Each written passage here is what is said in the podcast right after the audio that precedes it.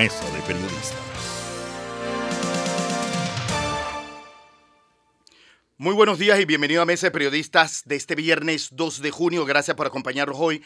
Gracias por iniciar el día con nosotros. Les recuerdo, aquí usted tiene un análisis profundo y diferente que te pone al día. Cobertura especial de Mesa de Periodistas por la transmisión del juicio New Business. Hoy se cumple el noveno día. Hoy se espera que la defensa de seis de los imputados realice eh, su etapa de alegatos si se manejan los tiempos, como lo ha estado manejando la jueza Valoisa Martínez durante los nueve días que han pasado, hoy debería estar terminando el juicio New Business. Esto es uno de los principales temas que vamos a tocar hoy, porque más adelante nos acompañará el abogado y periodista Rodrigo Noriega para hacer un balance de lo que ha sido estas dos, estas dos semanas del juicio New Business y ver cuáles son las expectativas una vez que está entrando en su recta final. También vamos a tocar algo de tiempo eh, cómo el gobierno nacional está reaccionando al plan de emergencia por la sequía.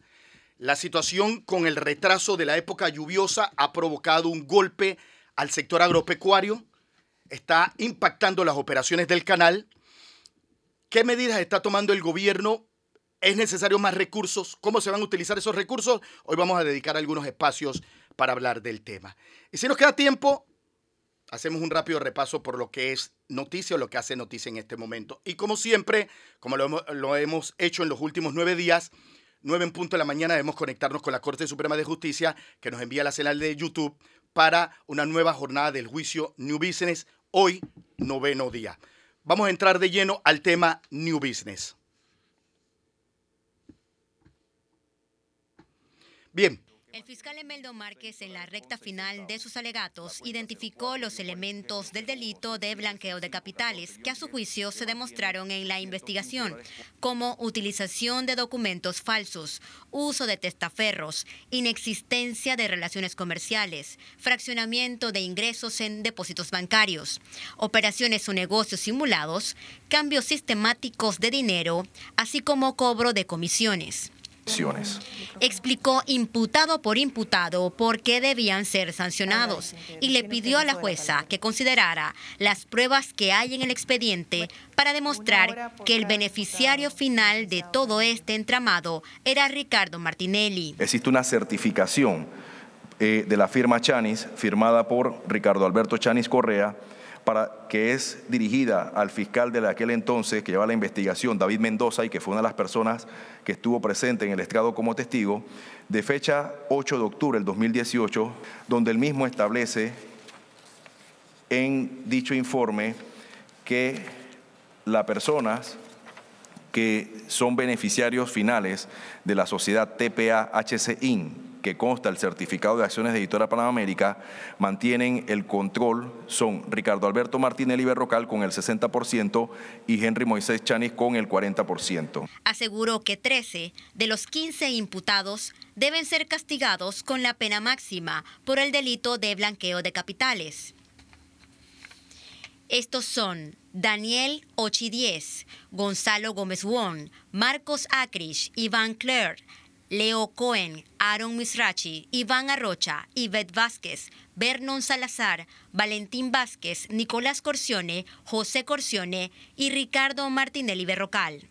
Pero el fiscal pidió absolución de Salomón Betech y Jack Betech y explicó por qué que para que una persona sea responsable se tiene que establecer de que la conducta sea realizado con dolo. En este caso en particular, hemos manifestado en la fase de alegatos de que tomando en consideración los elementos eh, que surgieron en la fase probatoria, donde rinde declaración el señor Gabriel Betech y el señor Mike Betech, los mismos fueron contestes en indicar cómo se dio todo el entramado del blanqueo de capitales en el cual ellos tuvieron participación, indicando pues que en el caso particular del señor Salomón Jack Betech y el señor Jack Betech Hassan no tuvieron ningún tipo de participación, toda vez que dentro del núcleo familiar solamente se limitaron a apoyarlos a ellos con los préstamos. A las 9.40 de la mañana empezó la fase de alegatos de los defensores. Gladys Quintero, representante de Gonzalo Won, y Rosendo Miranda, abogado de Valentín Martínez Vázquez, hablaron en esta jornada. y usted dice que en el objetivo está el delito precedente, que he dicho que ya no existe, por tanto los dineros que mi representado transfirió son lícitos, señora juez. Siempre fueron lícitos. Autorizar la compra de un cheque de gerencia. Primer hecho objetivo que se le imputa a mi representado como autor del delito de blanqueo de capitales y ser firmante de una cuenta bancaria. Esos dos elementos, su señoría. En la tarde alegaron José Félix Martín, abogado de Daniel Ochi, quien desvinculó a su cliente del proceso al señalar que éste no firmó ningún contrato de compra de acciones de EPASA. No logró demostrar que el señor Ochi fue parte en la transacción de un contrato de opción para una futura y eventual adquisición de acciones. Él no firmó ese contrato. Ese contrato, que tiene dos partes, tampoco fue suscrito en nombre y representación de Transcaribe Trading. Ese contrato se firmó entre dos personas naturales, entre ellos un directivo de Transcaribe Trading que actuó a título personal y que ya sabemos que no debe ser nombrado. Luis Eduardo Camacho González, abogado de Ricardo Martinelli, también alegó que no hay delito y que la compra de PASA fue un acto de comercio. Que los fondos de Ricardo Martinelli salieron de sus cuentas personales. ¿Hay colocación? No. ¿Hay estratificación, transformación y cubrimiento? No. ¿Hay integración? No. ¿Por qué? Porque vienen de sus recursos personales. ¿Usted sabe qué? Ricardo Alberto Martinelli Berrocal todavía no tiene acciones por sus aportes. No las tenemos. A nosotros se nos atribuye un porcentaje de unas acciones que no tenemos. En total, seis abogados alegaron este jueves. Los señores Leo Cohen, Marcos Ángel, Jack Betech, Salomón Betech, no figuraban como accionistas o beneficiarios finales de aquellas acciones tenedoras de activos del grupo EPASA, por lo que no existía motivación alguna para ejecutar una conducta de ocultación, encubrimiento, simulación, intención de eludir consecuencias de una actividad delictiva previa. Maciel Arosemena, TVN Noticias. Completo informe de Maciel Arosemena en torno a lo que fue la octava jornada del juicio New Business. Como decía, seis abogados, ayer fue la fase de alegatos, se presentaron seis abogados en la defensa de nueve imputados. Si los tiempos se manejan como, se han venido manejando hasta ahora, hoy quedan seis imputados, hoy deben presentar sus alegatos los abogados de seis imputados y eh, debería terminar hoy el juicio New Business. Presentado el tema de fondo, presento quienes me acompañan. Ya está conmigo Fernando Martínez. Buen día, Fernando.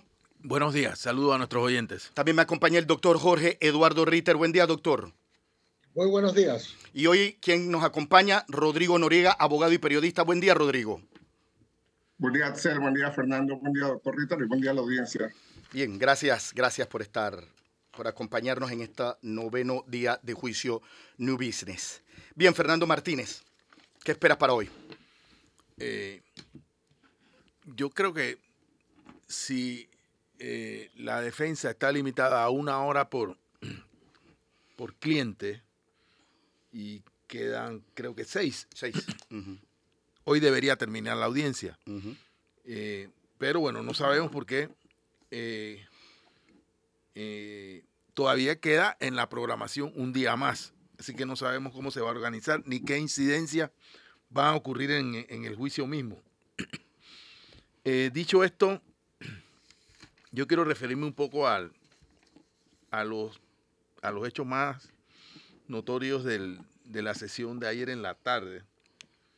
Eh, en, el sentido de cuáles considero yo que son eh, los temas más, más relevantes, ¿no? Primero, eh, los abogados defensores en el caso específico de la, de la defensa del, del expresidente Ricardo Martinelli, no han explicado cosas que son fundamentales en la teoría general del caso. Yo no sé si lo correcto para ellos será, bueno, en su estrategia lo es, referirse solamente a la participación puntual de cada uno. Pero esto ocurre en un contexto general. El contexto general de este caso, ya lo hemos dicho muchas veces, es que se movieron decenas de millones de dólares sin que estuvieran amparados por contratos o relaciones comerciales.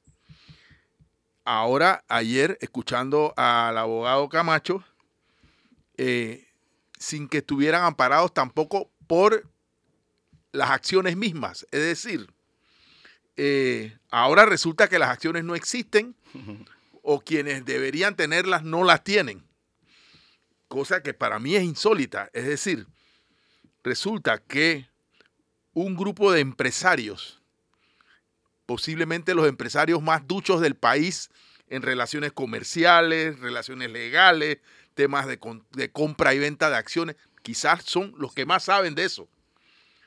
Ellos hicieron todo esto, movieron decenas de millones de dólares sin contratos, sin respaldo de, de, de acuerdos y realmente en el marco de una venta fantasma, porque al final del camino no recibieron nada a cambio.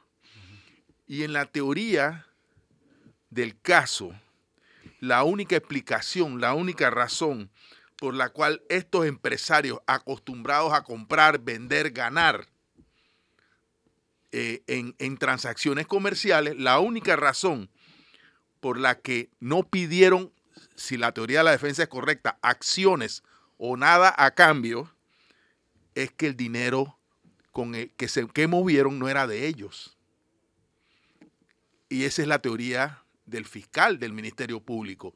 El dinero que movieron estas personas no era dinero de estas personas, era dinero que provenía del, de nosotros, de los contribuyentes, de los que pagamos los contratos que hizo el Estado eh, para realizar determinadas obras. La autopista Raiján Chorrera, la, el, el, la, la, ciudad deportiva de Colón, el, los caminos del oeste, etcétera.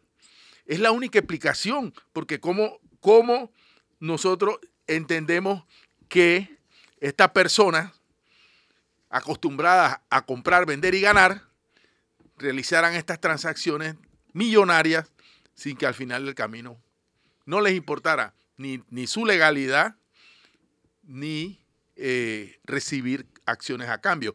Y cómo es posible, además, que acciones valoradas en N cantidad de millones, eh, una de las personas que la tenía decidió tranquilamente devolverlas al Estado después de reconocer que la forma en que las había adquirido eh, no era una forma correcta. El otro tema de, que a mí me llama mucho la atención es, es, yo no sé si eso se puede decir, el te, testaferrato. Que Jorge Eduardo me corrija. Lo entendemos.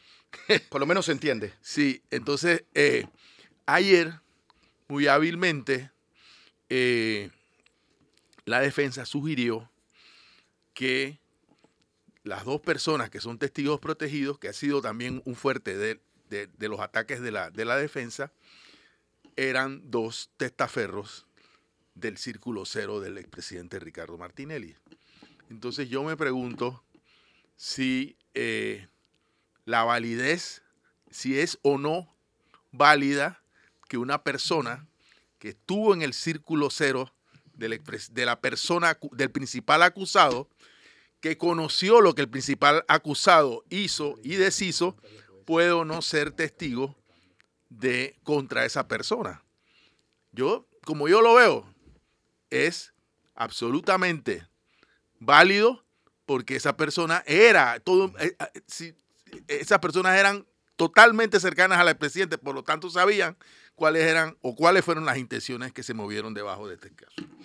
Gracias, Fernando. Comentarios, eh, los primeros comentarios ¿no? en torno al análisis de, esta, la, de la jornada de hoy. Quiero escuchar al doctor Jorge Eduardo Ritter. ¿Cómo está, doctor? Buen día. ¿Qué nos dice hasta ahora?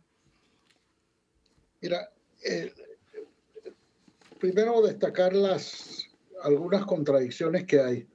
Eh, quizás el mayor indicio es lo que acaba de señalar Fernando, cómo estas personas acostumbradas a negocios millonarios, todos colocan dineros que todos son, son contratistas del Estado, la mayor parte,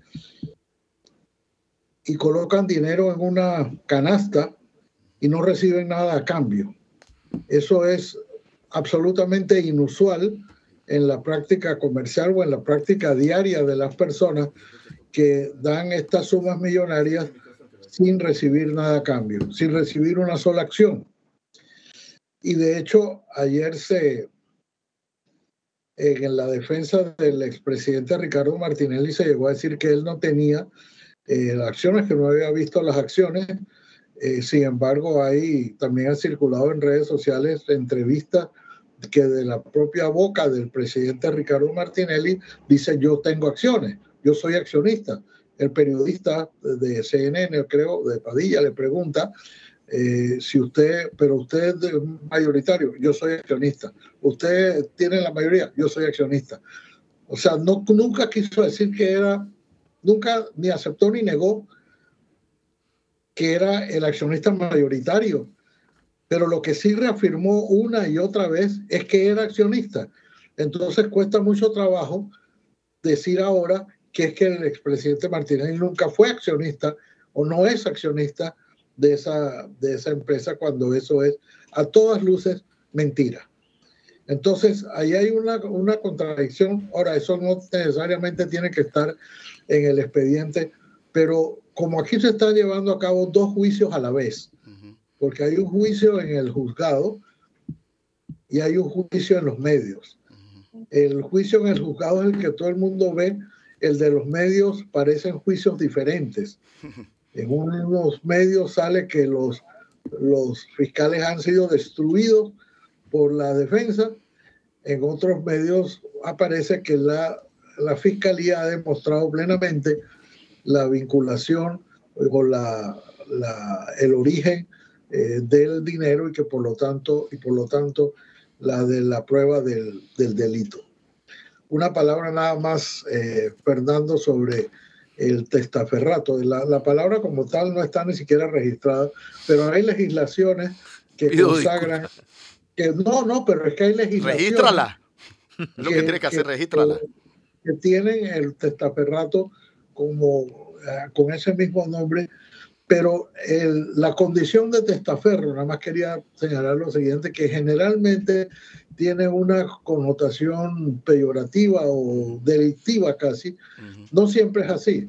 Cuando uno, uno puede simular una o ser una, una persona que no es, sin que eso implique necesariamente la comisión de un delito o el ocultamiento de una acción eh, delictiva.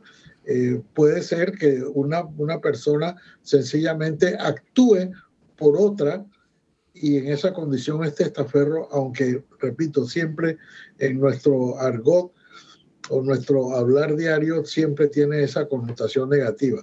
En este caso, por supuesto que se trata de una condición negativa porque está eh, tratando de ocultar a través de otra persona hechos que eh, constituyen un origen eh, ilícito de los bienes que se están aportando a, a New Business. Solo eso quería aportar, porque quiero más bien escuchar las, las palabras de Rodrigo Noriega, que, que siempre ilustran mejor que nadie los asuntos jurídicos en este programa.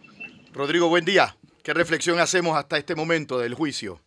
Buen día, Axel. Gracias, doctor Rita, por, tan bellas palabras. Y quería mandarle un saludo a mi, bellísima sobrina Mariana, eh, que anda por aquí.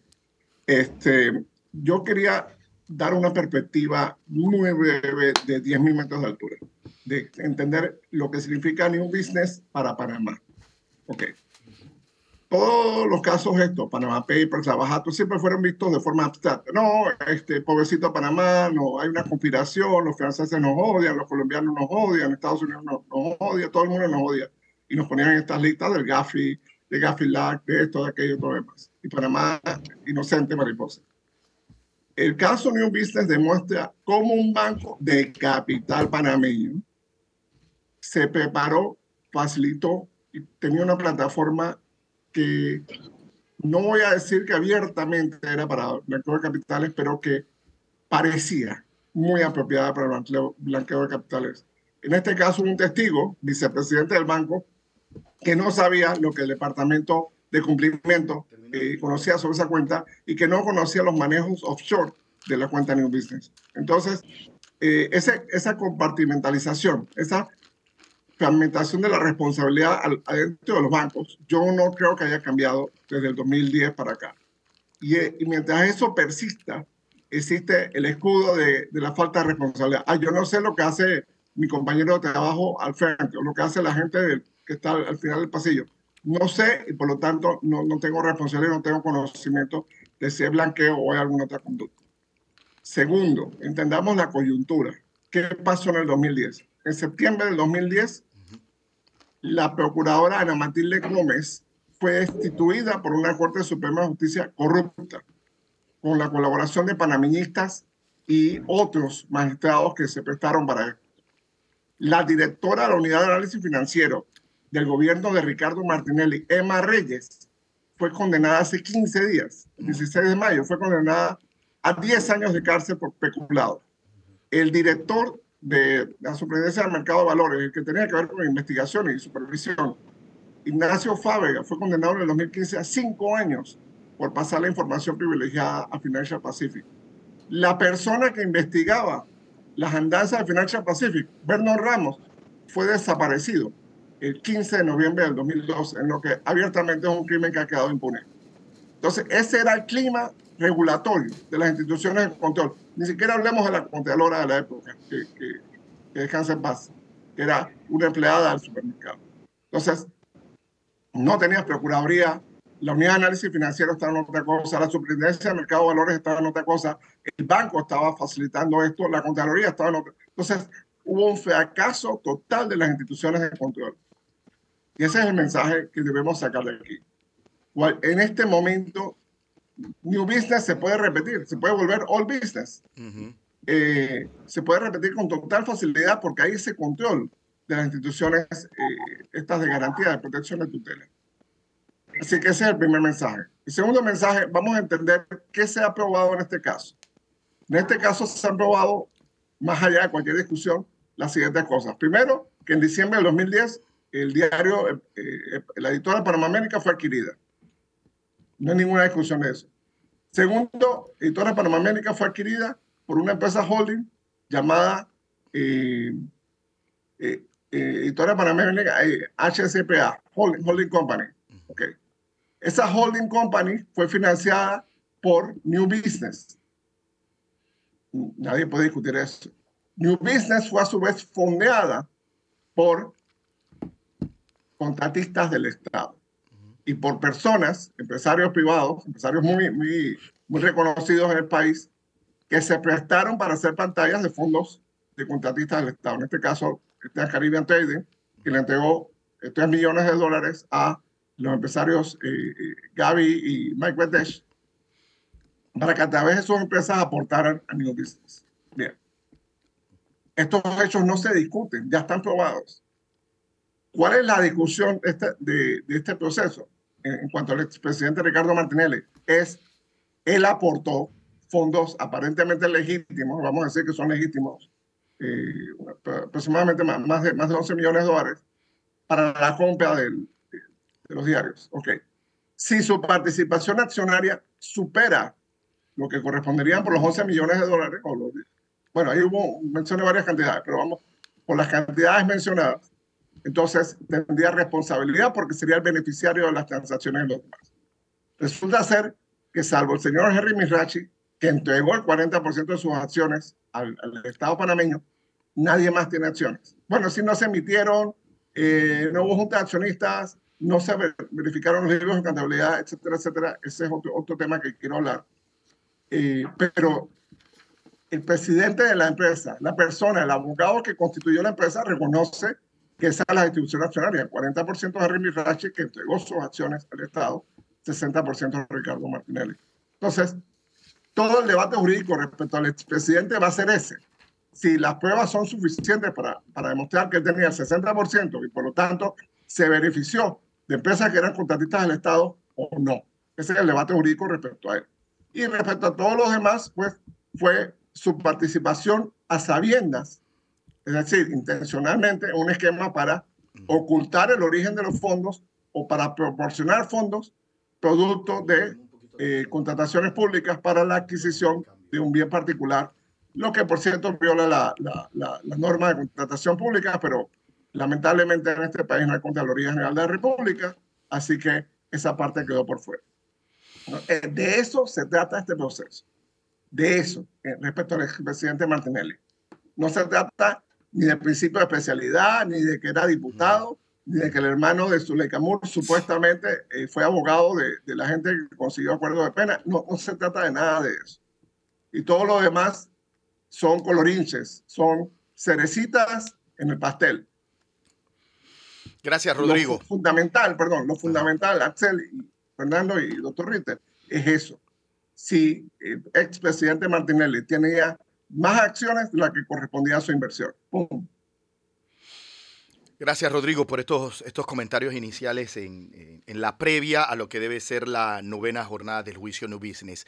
Vámonos a nuestra primera pausa comercial. Cuando regresemos, eh, continuamos con el análisis, las expectativas que puede, que puede suceder en el día de hoy, que hay enormes posibilidades de que el juicio termine en horas de la tarde. Yo les recuerdo, usted está en Mesa de Periodistas.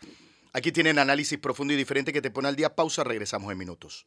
Les reitero la bienvenida a Mesa de Periodistas de este viernes 2 de junio, noveno día de juicio New Business. Hoy me acompañan Fernando Martínez, el doctor Jorge Eduardo Ritter y el invitado, amigo de la casa, Rodrigo Noriega. Y precisamente, Rodrigo, contigo quería empezar. Uno de los argumentos de, de la defensa ha sido la inexistencia de un delito precedente. ¿Es esto necesario en acusaciones de blanqueo de capitales? Bien, gracias Axel por la pregunta y gracias a la audiencia. Eh, la Corte Suprema de Justicia de Panamá, no Rodrigo Noriega, la Corte Suprema de Justicia de Panamá ha dicho en repetidos fallos, muchísimos fallos, ha dicho y ha venido diciendo desde hace más de 20 años que el delito de blanqueo de capitales es un delito autónomo, que no necesita que pruebes que se cometió un delito precedente. Eh, para demostrar. Tú puedes mencionar, oye, aquí posiblemente hubo peculado, aquí posiblemente hubo corrupción de funcionarios, pero no necesitas una condena, no necesitas la certeza de que se cometió un delito precedente. Tenemos cantidades de fallos, incluso fallos de ayudados, fallos de arridías, fallos eh, magistrados que fueron designados por el propio expresidente Martinelli, en los que ellos afirman, y fueron fallos mayoritarios, en los que el delito de blanqueo de capital es un delito autónomo, no necesita eh, de un delito precedente. Las convenciones internacionales, la Convención de Naciones Unidas de Delincuencia eh, Transnacional y la Convención de Naciones Unidas contra la Corrupción también señalan que el blanqueo de capital es un delito autónomo. Sí hay, obviamente, eh, esto no surgió de Marte, esto no vino de Venus, y hay que señalar, indicar, oye, la conducta que probablemente dio origen a esto fue esta otra conducta. Pudo haber especulado, pudo haber corrupción de funcionarios, pudo haber esto. Bien, y eso lo han, lo han eh, señalado los, los, fiscales. Incluso en los alegatos, el, el, el, uno de los fiscales presentó, eh, mencionó pues una certificación de otra fiscalía en la que decía, estamos investigando este eh, posible comisión del delito de peculado en, en, este movimiento de fondos que hizo TCT. O sea, que, que incluso si fuera necesario, ya, ya fue mencionado y ya consta en el expediente. Entonces, primero, no es necesario, la Corte lo ha dicho reiteradamente, las convenciones internacionales lo dicen, y segundo, eh, para, para los puristas, pues ya la propia Fiscalía ha señalado, allá hay una investigación certificada, incluida en, el sumario, en el expediente, donde otra Fiscalía dice, estamos investigando esta transacción por un posible delito de peculado. O sea, que, que esa parte fue requete cubierta y no es necesario, doctrinariamente, no es necesario técnicamente probar otro delito para probar el delito de blanqueo de capitales. Doctor Ritter, comentario adicional. No, creo que esa era una explicación que era eh, necesaria que se diera eh, a Axel, porque ese parece ser en esto que yo llamo el doble uh -huh. juzgamiento, es el, el, doble juicio, no doble juzgamiento, sino el juicio que llevan a cabo los medios y los, y los juicios que de verdad se está llevando a cabo en el juzgado. Ahora parece estar todo concentrado, o una buena parte de esto concentrado en el hecho de que no hay un delito presente, por lo cual me parece muy pertinente la explicación que acaba de darnos Rodrigo. permítame, doctor Rito, 15 segundos para agregar algo. Hay tres delitos en el Código Penal que tienen una particularidad. Esa particularidad es que se invierte la carga de la prueba. Esos delitos son el blanqueo de capitales, el enriquecimiento ilícito y la evasión fiscal. Eh, me, llama la atención poderosísimamente que, que, muchos de los defensores empiezan diciendo es que la fiscalía no probó tal cosa. Perdóname. Quien tiene que probar que los fondos son lícitos y que la transacción era lícita son ustedes, los abogados defensores. La fiscalía solo tiene que probar que la transacción se dio y que huele, huele a ilícita. Eh, los, defensores tienen que probar que los fondos son lícitos y que la transacción era, era coche. Eh, o sea, la responsabilidad, el onus, la carga de la prueba de la inocencia recae en los, en los abogados defensores. Nando. Yo, eh, Sabrina Bacal no me va a perdonar si yo no digo aquí. Sabrina no está escuchando, piensa lo que vas a decir. Que la persecución de los mecanismos de control en el año 2010, en esta enumeración que ha hecho eh, eh, Rodrigo, por cierto, que está en su blog y se puede leer hoy eh, también en la prensa, en la edición digital, no había procuraduría, se habían valido de recursos tramposos para sacar a la procuradora, no había UAF y la directora de la UAF está condenada a 10 años de cárcel, no había superintendencia de mercado de valores y el señor Ignacio Fábrega, que era superintendente, fue condenado en el año 2015 a 5 años de prisión. No había Contraloría porque la Contralora era la contadora de Ricardo Martinelli, pero también había persecución a un mecanismo de control importante que son los medios de comunicación. Y justo en ese año, a Sabrina Bacal la condenan, que era a la sazón directora de noticias de TVN. Reitero esto. Lo otro que quería referirme eh, y preguntarte también es la figura del testigo protegido. Eh, si el, esta figura del testigo protegido, yo, yo me pregunto, a ver, si el testigo protegido no fuera importante, no tendría validez, eh, no sé, el, el, el testigo Popeye, este señor John Jairo Velázquez, que era el testaferro de Pablo Escobar, o no tendría validez el testimonio de Frank Nitti, o no tendría, o sea, ¿cuáles son las características de un testigo protegido y por qué nosotros no eh, eh, eh, tienen validez o no en un proceso como esto, en lo que, bueno, no se tratan de narcotraficantes, carteles de narcotraficantes, pero se trata de delitos gravísimos. Fernando, esto fue crimen organizado, porque te das cuenta que participaron muchas personas para cometer eh, eh, eh, estas conductas delictivas. Primero, la figura del testigo protegido la inventaron en Estados Unidos. Allá va mucho más allá de lo que van en Panamá. Allá al testigo protegido le cambian legalmente el nombre. Y si vivía en Nueva York, bueno, señor, vas a vivir en Arizona y el gobierno te va a dar un salario y tú ves qué hace con eso. no, que fue testigo en Miami, lo mandan a Alaska. O sea, y, ya tienes otro nombre. Ya tienes otro nombre, tu identidad por completo. Te, te corta cualquier relación con tu familia, con, con tus conocidos, con tus compañeros, con tus amigos, con todo. Entonces, eh, el testigo protegido, lamentablemente, no son monjas de la caridad. No son monjes tibetanos que están meditando. Son personas que vieron la, las acciones de primera mano, vamos a decir, son testigos de la historia y obviamente tienen que conocer lo que pasó o parte de la historia de lo que pasó. Eh, en el sistema inquisitivo, y recuerden por favor este sistema inquisitivo mixto, en el sistema inquisitivo mixto, las pruebas empiezan desde la página 1 del sumario, desde la página 1 del expediente. Ahí están las declaraciones de los testigos protegidos.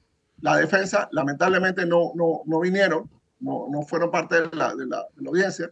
Eh, yo hubiera preferido que sí, eh, pero la defensa tenía el conocimiento de lo que habían dicho y lo podía atacar en cualquier momento, lo podía impugnar en cualquier momento, lo podía llevar peritos, podía llevar mil cosas para, para, para cuestionar lo que decían los testigos protegidos. Segundo, la jueza va a evaluar lo que dice el expediente y lo que pasó en la audiencia. En el sistema penal acusatorio, lo que pasa en la audiencia es lo que manda.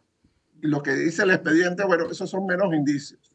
Aquí no. Aquí lo que dice el expediente, allá hay pruebas, y lo que pasó en la audiencia también produce pruebas y también debe ser considerado. Es uno más uno. Y en el sistema penal acusatorio nada más es uno, la audiencia.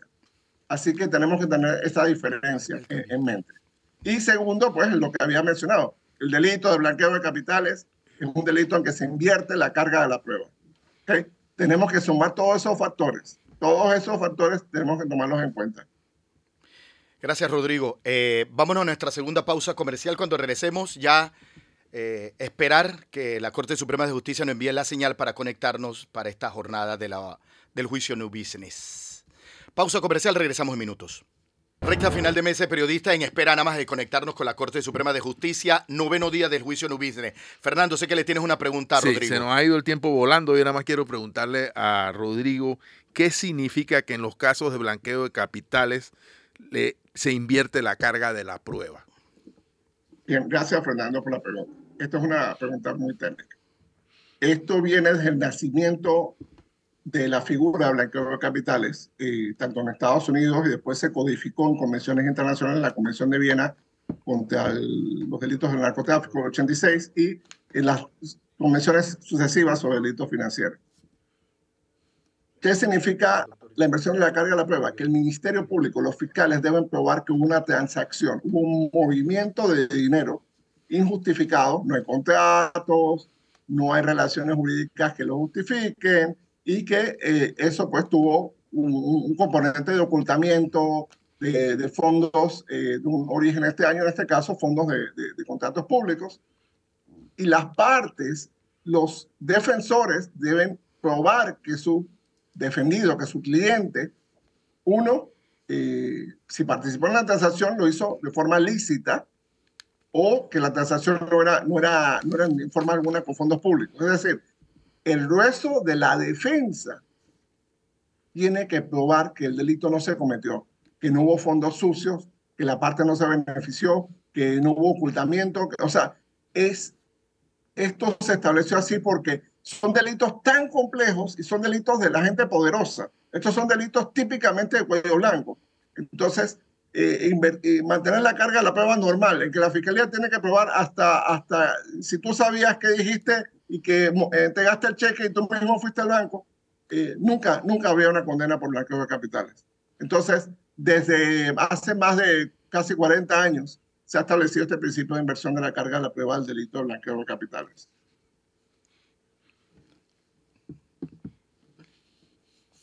Muy bien. Eh, ¿Tú esperas que el juicio termine hoy eh, de acuerdo con tu, tu experiencia Sí. en estos temas? Sí, sí, sí, sí, sí. Hoy terminan los alegatos.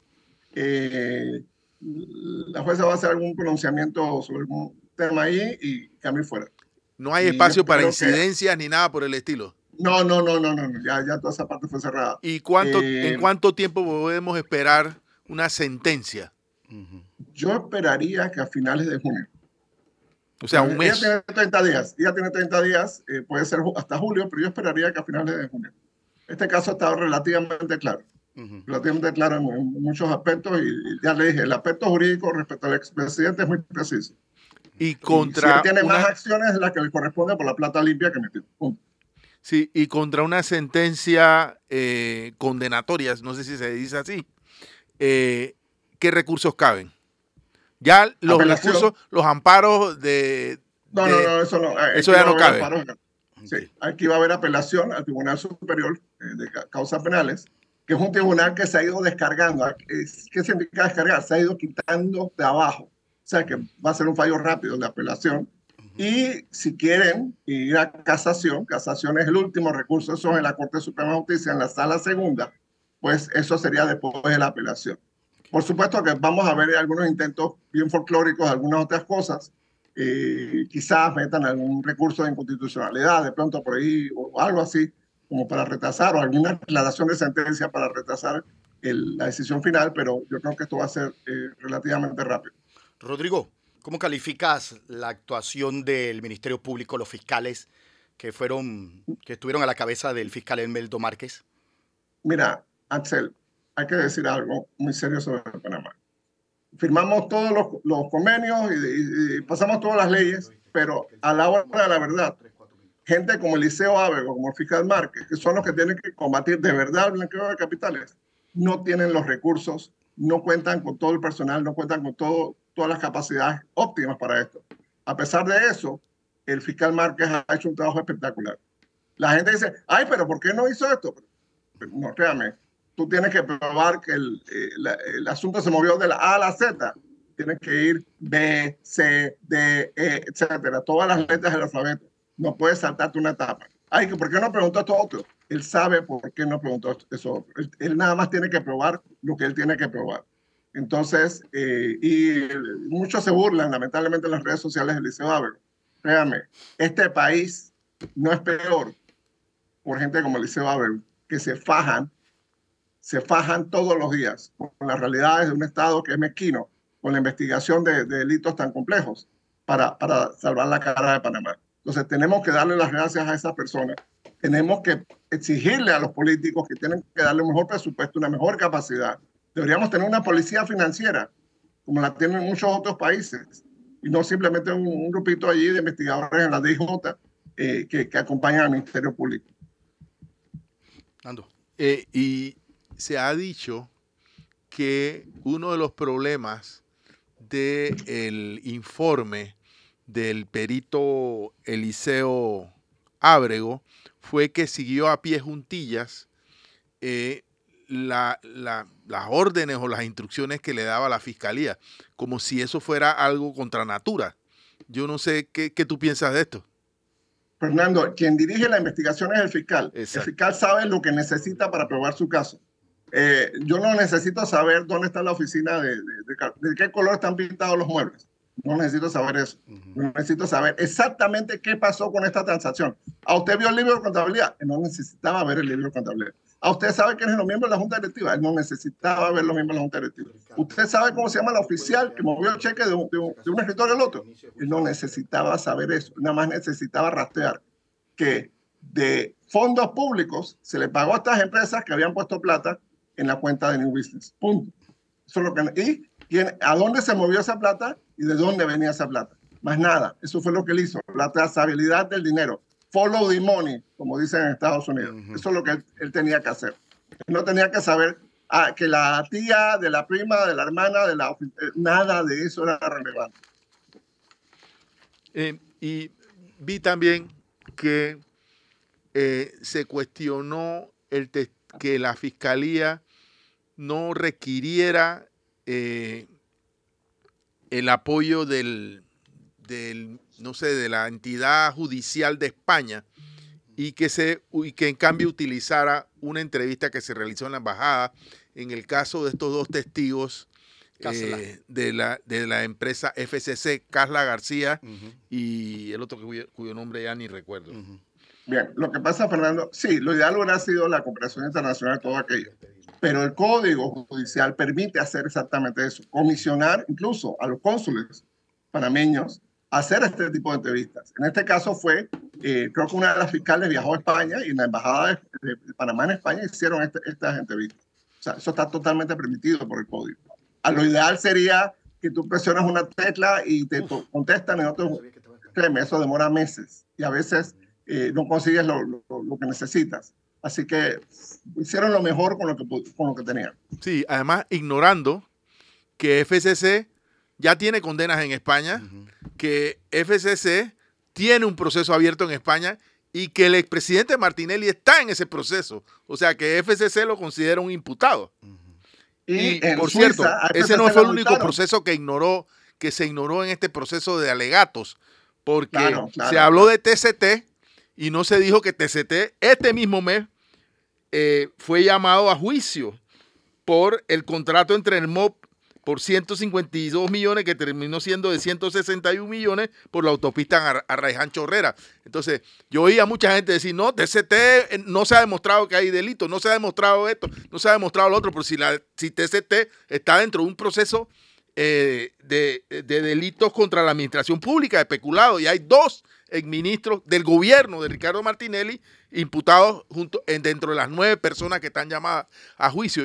Yo siento que eh, no, no, hemos no hemos contextualizado la realidad jurídica en la que están muchas de las personas mencionadas aquí, en este caso. Totalmente, Fernando, coincido totalmente contigo. Gracias a gente como TVN, como la prensa y como otros, que están haciendo un trabajo de divulgación y de educación a la, a la, población sobre el tema de justicia. Muchos dicen, ah, pero es que esto no tiene rating, esto no lo está viendo el pueblo. Créeme, sí lo están viendo. Sí lo, está viendo mucha gente, Rodrigo, lo está viendo mucha gente. Lo, lo está entendiendo mucha gente y están viendo en viva voz eh, eh, eh, en to, a todo color.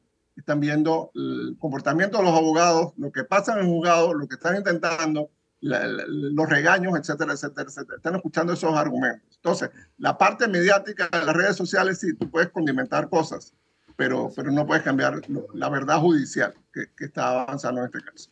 Bien. Rodrigo, eh, quédate con nosotros un ratito, vamos al último cambio comercial y regresamos como debe ser a las 9 de la mañana o cerca de las 9 pasadas. Debemos conectarnos con la Corte Suprema de Justicia. Vamos a un corte comercial, regresamos en minutos. Recta final de mes de periodistas, cerca de las 9 de la mañana. A partir de las 9 es cuestión de esperar la señal de la Corte Suprema de Justicia para esta jornada del juicio New Business. Presento a Maciel Arosemena. Buen día, Maciel, ¿cómo estás? Buenos días, un placer estar con ustedes hoy en el último día para mí de este juicio por el caso New Business. Eh, continúa, nos acompaña Rodrigo Noriega. Rodrigo, te comento algo y quisiera que me explicaras el uso de las sociedades canastas. Tengo entendido que no solamente se está utilizando en el caso Blue Apple, sino en otras investigaciones, en otros en, en, otras audiencias, en otros juicios que tienen que ver con casos de alto perfil también, tipo de Brecht y Blue Apple. Sí, correcto, Axel. Saludos, Maciel, aquí está tu barra. eh, yo creo que lo importante, y nuevamente, mirando desde una altura más grande, desde otra perspectiva, es entender que la figura delictiva central fue constituir una sociedad canasta. New Business, Blue Apple, en caso de Brecht usaron varias, eh, para recoger fondos que venían del gobierno o que venían de, de, de, otros negocios, limpiarlos, entre comillas, ocultarlos, moverlos fuera de la jurisdicción y volverlos a meter eh, en, en, Panamá para, y en otros sitios, España, Suiza, Estados Unidos, para repartir coimas o repartir eh, otros beneficios económicos. Lamentablemente el Ministerio Público del gobierno pasado no tuvo todos los recursos y toda la capacidad necesaria para investigar si esta conducta se repitió. Es muy raro, y aquí estoy totalmente especulando, que nada más se usara en tres casos. Nada más se usara en tres, tres ocasiones. Eh, es muy raro pensar que solo se usó tres veces. Eh, así que eh, yo creo que nuevamente esto justifica las tareas pendientes que tiene Panamá en materia de las listas estas discriminatorias porque Panamá tiene que sanear su nombre, tiene que mostrar condenas y tiene que mostrar que ha cambiado el sistema, que no se pueden volver a usar sociedades canastas para, para recoger fondos de cualquier origen para esconder la, la, verdadera naturaleza de una transacción. Eso yo creo que ese es el mensaje más importante de este juicio. Pero la sociedad que se usó como canasta, la New Business de Global Bank, estaba sobregirada en más de 300 mil millones, 300 mil dólares. Uh -huh. Y de la noche a la mañana, en, en 15 días pasó a tener del 15 de diciembre 43.9 millones uh -huh. de dólares. Como que, que, es una canasta un poco rara uh -huh. y gigantesca. Fernando, y, y eso obliga a hacer preguntas existenciales del banco. Ese movimiento de fondos, y, y lo, lo, sabemos, es el sentido común. Tú abres una cuentita en un banco y a, a mí cuando viene mi pago, Dios mío, las preguntas, las cosas, todo, ¿de dónde viene? ¿Por qué viene? Entonces, ¿cómo es posible que un movimiento tan grande de fondos no lo supiera la junta directiva del banco? No lo supiera la, la alta dirección del banco. O sea, allí había otras responsabilidades, otras preguntas. ¿Usted por qué no controló esto? ¿Usted por qué no paró esto? ¿Usted dijo algo? ¿Usted mandó algún informe? Entonces, esas son preguntas legítimas. Son preguntas que tenemos que hacernos para reformar al sistema bancario panameño, para reformar, ojo, también hay que reformar el sistema societario panameño. Esta, eh, esta señora tan dulce, que era firmante de una sociedad y dijo que a ella le pagaban 25 dólares al mes. Mira, a mí se me partió el corazón. Porque ese, eso retrata la realidad de muchos directores de sociedades anónimas en Panamá. son personas muy humildes que no reciben beneficio, beneficio de nada. Hay una señora en Arreján que había firmado 11 mil sociedades, otra señora que era la dueña del apartamento de Messi y creo que ella no tenía ni agua. Entonces, eh, eh, eso tenemos que reformarlo, eso tenemos que, el que es director tiene que ser una persona de verdad, una persona que entienda sus responsabilidades, tiene que tener un archivo documental. En, en países serios, Estados Unidos, en España, en México, en Chile, el director tiene un salario, tiene una responsabilidad importante, tiene que saber qué pasó, tiene que haber un rastro de papeles, tiene, tú fuiste a la reunión, tú presentaste esto, tú, tú escuchaste aquello, tú opinaste sobre esto otro. Entonces, no puede ser pues puro papel y al final son personas muy humildes, aseadores, mensajeros, secretarias, los que pagan el plato, los que tienen que, que ver sus rostros expuestos ante, ante la opinión pública por un trabajo que debería ser mucho más decente y mucho mejor pagado y con más responsabilidad. Bueno, en ese sentido, Rodrigo, yo concuerdo contigo, o sea, el hecho de que sea una figura legal la que se utilice, de que estas personas ejerzan un rol dentro de estas sociedades, no quiere decir que esté bien, en realidad, o sea, no, no, no es correcto que, que estas personas que probablemente no tienen más remedio que acceder a estas peticiones porque dependen de ese trabajo para, para subsistir. Y también quiero hacer otro comentario sobre algo que dijiste hace un rato, es que hay que ser valiente para llevar a cabo una investigación de este calibre. Hay que ser valiente para centrarse para sentarse 10 horas en un estrado a ser interrogado con tanta intensidad por un grupo de abogados, de gente realmente experta en este tema. O sea, eh, es difícil y a mí me parece que el señor Eliseo fue valiente al sentarse ahí y aguantar hasta el último minuto todo lo que se le quiso preguntar.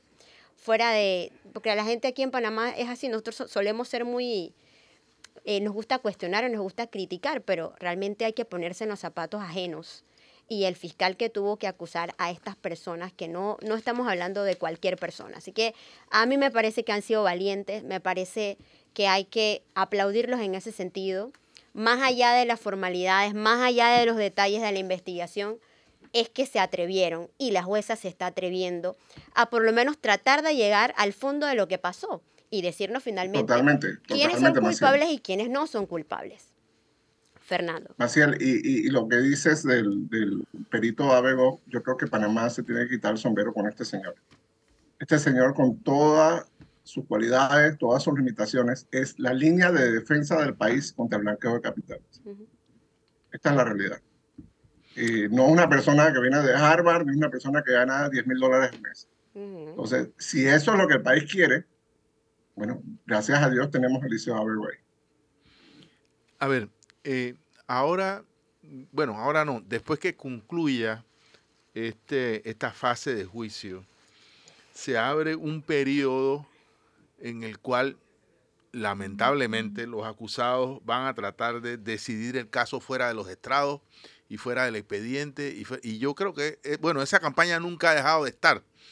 Pero viene una, una no, bueno, no, iba a decir última oleada, pero nunca será la última mientras hayan casos, de tratar de desprestigiar a la juez, de desprestigiar a, los fiscales, a la procuraduría, etcétera. Eh, ¿Qué tú piensas de esto? Es terrible, Fernando, que trata la ética judicial de los abogados panameños, porque si yo soy abogado y mi cliente va a hacer eso, yo le digo, señor, no lo haga. No lo haga porque se está haciendo daño y le está haciendo daño a la institucionalidad del país.